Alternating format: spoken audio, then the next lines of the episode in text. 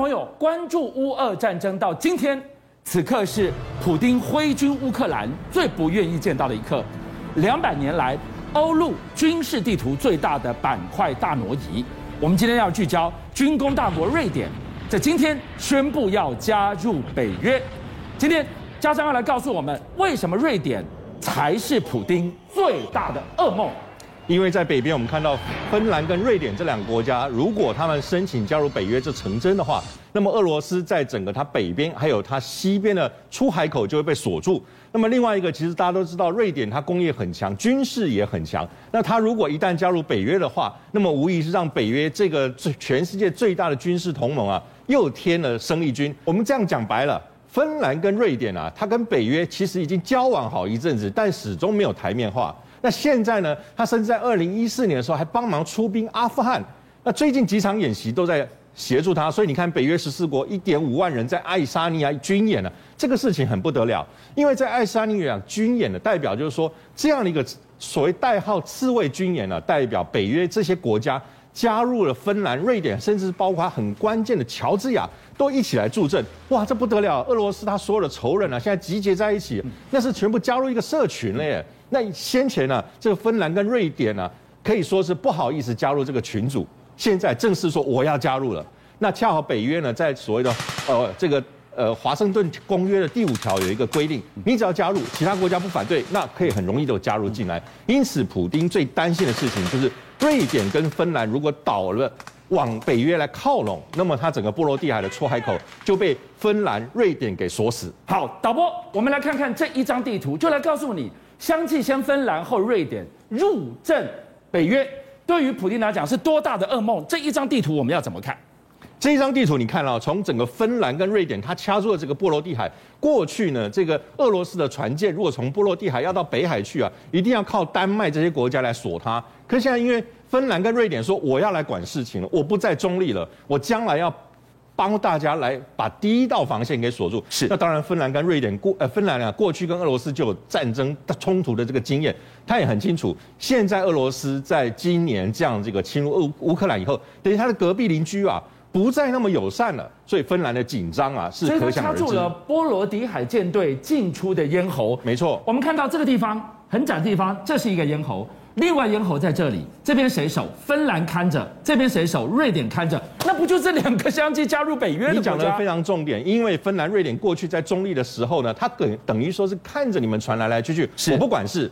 现在如果表态要加入北约了以后，那就是说我第一道防线我要来守。加上一九八零年代以后，非芬兰跟瑞典，它是以人权立国的国家，因此他觉得苏联。时期解散了以后的俄罗斯，现在这么不重视人权，那我责无旁贷。不过当然还有一个观点，就是在于说，瑞典虽然是军事强国，很重要，北约重中之重，将来加入的话，会不会被土耳其给抵制？这也是我们后面要观察的重点。好，创下来告诉我们，今天瑞典之于普丁是如何一般的存在，居然成了他心头最大的一个噩梦。刚刚提到了，除了波罗的海插住咽喉的战略无与伦比的地位之外。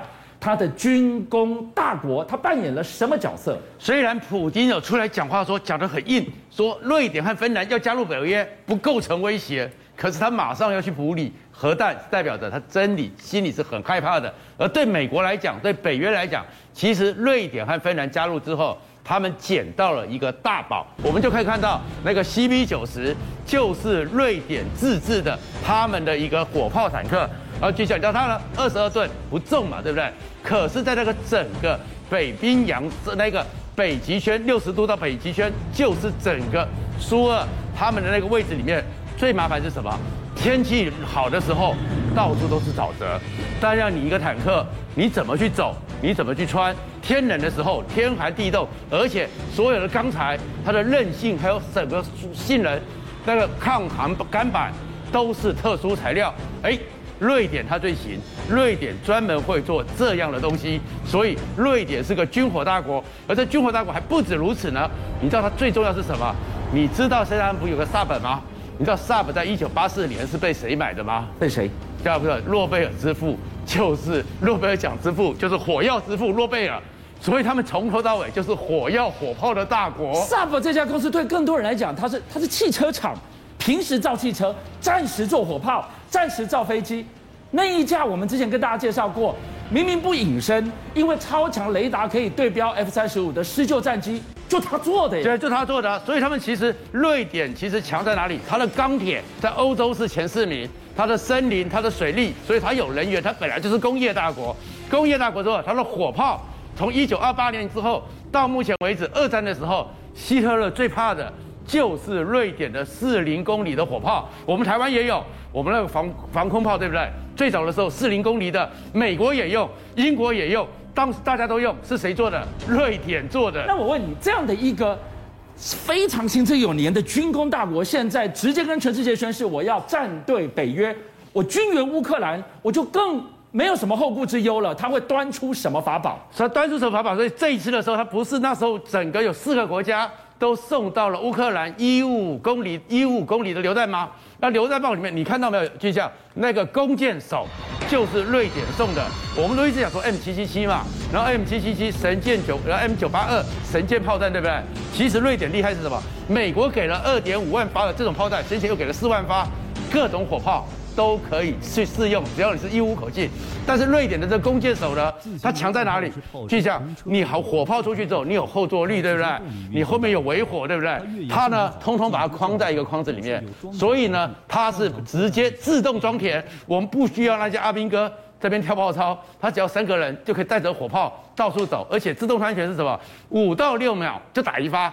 五到六秒就打一发，所以这个火炮出去的时候，它快速的移动，快速的发射，最快的时候三十秒之内可以发到六发，然后是出去的炮弹有 GPS 的导航系统，结果这个时候去到那边呢，我不需要大管的火箭，我连发六发，接下来另外一枚再连发六发，那整个效果是不是跟火箭弹打下去一模一样？在芬兰，今天是瑞典相继站队北约，北约更有底气了，说出了一句话。军援乌克兰没上限，我们就来看到，当源源不绝的大礼包送进基辅，它会往哪里堆？乌东吗？决战乌东变成下一个全世界关注的地方。军援乌克兰没有底线，尤其是瑞典，你不要小看瑞典哦，他们是中立国，所以他们没有向各各国买军火。可是俊相，你知道他曾经是世界前十二名的军火出口国，所以他的军火非常非常的多，所以现在泽伦斯基才有底气说。已经反攻了一千零一十五个阵地，他们已经抢回来了。而在抢回来之后呢，当然了，整个亚速钢铁厂他也宣布任务结束，是因为这些乌克兰的英雄，他们要活着回到基辅接受人民的致敬，是，所以他们现在有已经有两百多个伤兵开始撤到占领区。当然，这也可能是跟俄罗斯的军方也谈好了，后面要怎么样让他们返回乌克兰。当然会有后续的谈判。那整个亚速钢铁厂在这个地方挺了八十二天，就好像当初四行仓库一样，一挺了以后，让你乌克兰的军队重新集结，让你乌克兰的军队重新来。而到现在为止，更混乱的是，刚刚讲泽伦斯基打回了一千零一十五个所谓的各种聚落吗？是，这代表着。整个乌克兰军队要打哪里，战果怎么样，进攻的情况怎么样，完全很清楚。可是俄罗斯呢，越来越混乱。这混乱到现在为止呢，BBC 就说，根据一些军事专家看，好像他们不是也派了什么战场总指挥吗？南部的那个司令吗？会又换了一个国防部副部长下去吗？好像都没有用，他们说是不是开始整个普京越来越慌了？现在开始由他直接命令指挥这个斯巴顿巴斯的战场，然后跟着是古拉西莫夫，可是资讯很混乱。哇，这是什么概念？也就是我派出去的大将军，现在没有一个我信得过的，打得荒腔走板，最后老帅要御驾亲征的概念呢？这什么概念？其实我们台湾人最熟了。就是我们的徐蚌会战，徐蚌会战就是蒋介石亲自在调部队，调到那些部队各搞各的，最后就垮了。所以普京叫亲自搞，而且这个资讯里面更混乱是什么？现在你会看到乌克兰的整个军队哦，真的是整军精武，各个部队都全力出发了。上个礼拜的时候，他们利沃夫那边的空降突击队，那在乌西最边边呢。竟然跑到乌东，代表着整个乌克兰大军都已经往乌东集结了。现在这个三地一二八旅突击旅呢，又针对俄罗斯的那个迫击炮阵地，你看这画面出来的时候，直接非常精准的火炮直接打下去，代表着美国不是训练他们怎么使用 MM 拐拐拐吗？美国不是训练他们怎么用俄罗那个整个刚刚讲的弓箭手瑞典的吗？从英国的、从法国的那个凯撒大帝，通通会用了。俄乌的两边炮阵地对阵，比什么？比谁先发现对方？发现对方，我要打得到，还要飞得够远哇！所以这个黑烟的背后，我们看到，哎，乌军真的是技高一筹哦，打得非常精准，他不需要试射，不需要整个效力射，一枚就把你打中了。你想象一个情境，今天如果我是俄军，我被你打得屁滚尿流，我回头我要转进，没想到在这个地方张开布袋。瓮中捉鳖啦，所以最有名的就是北顿内次河那个渡河的状况。我们看到说，前上礼拜讲说，一个营几乎一千人都被歼灭了嘛。是在晚上从晚上十点打到天亮，整个营就被歼灭了。现在更清楚了，画面出来，就像其实你会看到呢，整个俄罗斯呢坦克大队想要用那个浮桥要渡河过去，但是呢开始走到一半的时候，要炮火非常精准的万炮千炮齐发。直接打下去，所以呢，在这个七个浮桥的坦克，当然前进不得，后退不得，那等于是瓮中捉鳖，击敌半渡的时候是最严重的问题。可是这个画面出来给大家看到，最可怕的是什么？最可怕的是后面没有前进的很多坦克呢，开始疏散嘛，开始躲到树林里面去嘛，可是都被击中了。原因是什么？就是乌克兰的眼睛看得太清楚了，无人机在上面。后来知道这里面乌克兰的工兵很厉害。但是全世界最厉害的就是美国工兵，事先的时候已经去勘察过那个地形，看过说原来哪边会弄浮桥，早就标定好了坐标，无人机就在上面。等到你俄罗斯大军真的要动的时候，坦克要动的时候，火炮齐射，一下子就把一个营给歼灭掉了。邀请您一起加入五七爆新闻会员，跟俊相一起挖真相。